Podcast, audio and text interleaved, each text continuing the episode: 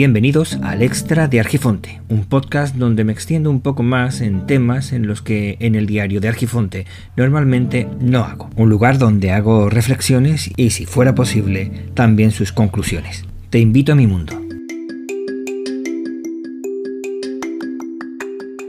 Bienvenidas, bienvenidos al Extra de Argifonte.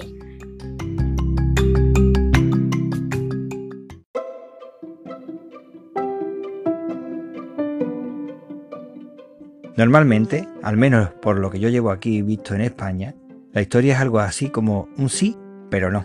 Yo podría decir que es como un terreno lleno de lagunas, en el que solamente te interesa dar una información de unos momentos concretos de la historia y lo otro es como lagunas, charcos en los que la gente no quiere entrar.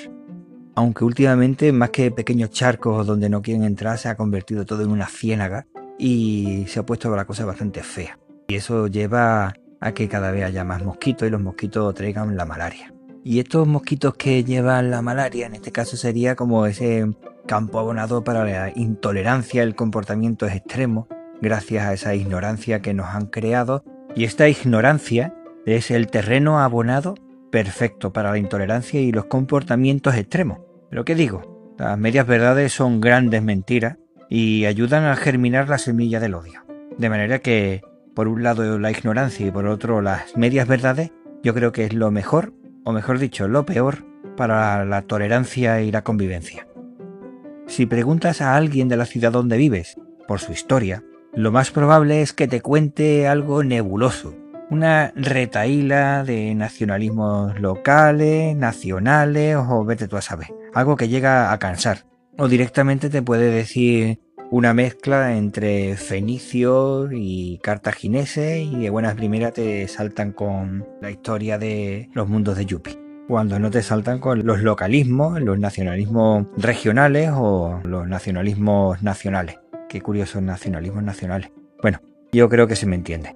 Normalmente todos estos tipos de nacionalismo suele venir en contraposición con el uso de acciones, de acontecimientos o de personajes que son usados partidistamente, aunque sean los acontecimientos, acciones o personajes que realizó para defender unos ideales diferentes en una época distinta, con ideas que no habían surgido todavía y que tú estás a lo mejor defendiendo en este momento, incluso opuestos a, los que tú estás defendiendo. ¿Y por qué hablo de esto ahora mismo? Pues que resulta que mi pequeño ha tenido un trabajo del colegio en el que se le ha preguntado varias cosas sobre la historia de la ciudad.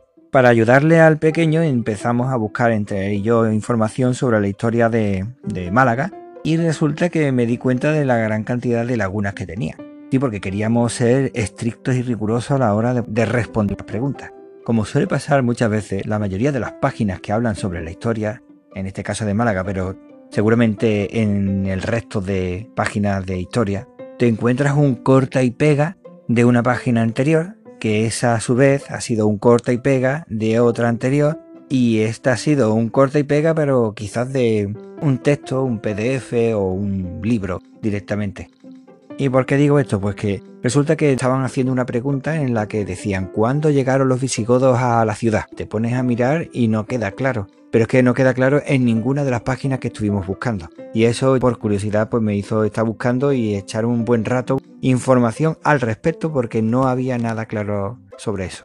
De manera que los pándalos y lingos de 80.000 personas decidieron marcharse de la Bética tras gobernarla durante 18 años. El rey Genserico decidió marcharse al norte de África para las mejores tierras del imperio. Ahí no te dice y se la cedió en primavera del 429 a los visigodos, pero es que en ningún lugar lo encuentra, pero se da por sentado que eso tuvo que ser así. Sin embargo, te pones a buscar información y al parecer en el 552 se produjo un acuerdo entre el imperio bizantino o el antiguo imperio romano de Oriente con los visigodos para intentar luchar contra otras facciones y al final parece que hubo unas cesiones ahí de territorio y ahí podría haber entrado ya Málaga. pero no lo deja claro. De manera que cuando le hacen la pregunta a mi pequeño y dice, ¿los visigodos cuándo llegaron? En el 429 y se supone que en el 552 cedieron el territorio a los bizantinos. Te pones a contar y son 123 años.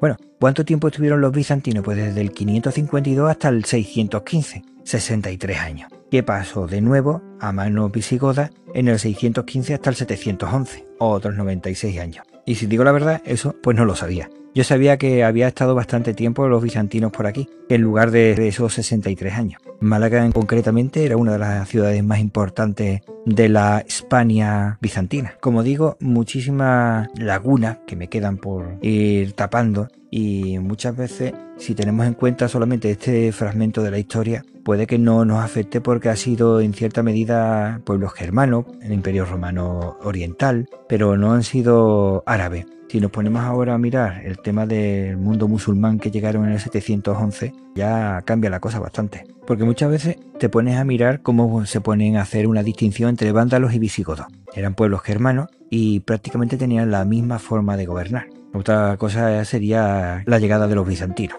o la llegada de los musulmanes. Pero ¿por qué se hace esta distinción? Si te pones a mirar también podríamos hacer una distinción bastante grande entre la llegada de los Austrias y la llegada de los Borbones porque hicieron una modificación fundamental dentro de lo que es el derecho y dentro de lo que es el gobierno de, España. Siempre me ha parecido muy interesante ver cómo hay personas, movimientos políticos o ideales, que están interesados en ver fronteras sociales, políticas, históricas, cuando lo que realmente ha sucedido es una continuidad en el sistema y sin embargo donde se produce un cambio de sistema bastante brutal, están empeñados en verlo como una continuidad del sistema anterior. Como digo, me resulta curioso. Un ejercicio de cuatro preguntas que tenía que hacer mi pequeño me ha servido para tapar huecos históricos del que no tenía conocimiento y me ha hecho llegar a unas conclusiones que no se me habían pasado por la cabeza. Interesante.